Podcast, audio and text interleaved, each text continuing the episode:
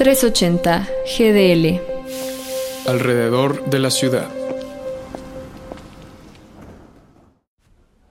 Una de las películas más esperadas este final de año 2021 fue la primera entrega de la saga de libros Dune, en esta ocasión llevada a la pantalla grande por el director canadiense Denis Villeneuve. Para poner un poco de contexto, el director ha sido el encargado de películas como Blade Runner 2049, Prisoners, Polytechnic, Enemy o Incendies. Y la película de Dune, que ya ha tenido diversos intentos de adaptación fallidos y otros sin desarrollar, como el caso de David Lynch en 1984, la versión que nunca se desarrolló de Jodorowsky, que quería que Salvador Dalí saliera en este filme. A Villeneuve le tocó la presión de una saga que ha inspirado historias como Star Wars, y que no se había podido desarrollar, desde que Frank Herbert publicó el primer libro en 1965. El resultado, a mi opinión, fue que perdió el cine, pero ganó la industria. Pues más de 60 años después parece que se encontró la fórmula para contar la historia que se escribió en 18 tomos.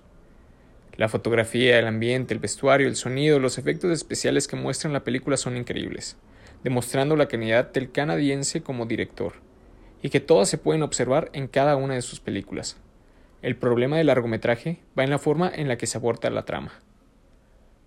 Siendo la primera entrega, se espera una introducción al universo de Dune, que termina siendo confusa y demasiado larga, donde en redes sociales se pudo leer que la película solo había cubierto una pequeña parte del libro, dejando detalles importantes en el olvido. La publicidad nos vendió una Zendaya muy protagonista, y la película fue otra muestra clara que Timothy Chalamet más allá de su popularidad, ha quedado muy a deber en sus actuaciones. Al final, al cine como en todo lo mueve el dinero, y mientras la película siga siendo taquillera, las productoras podrán seguir con estas historias. Que no importará la calidad o el trama, mientras sea del agrado del público. Ejemplos se han visto de forma reciente. Y ahora Denis ha sido la nueva víctima del cine comercial.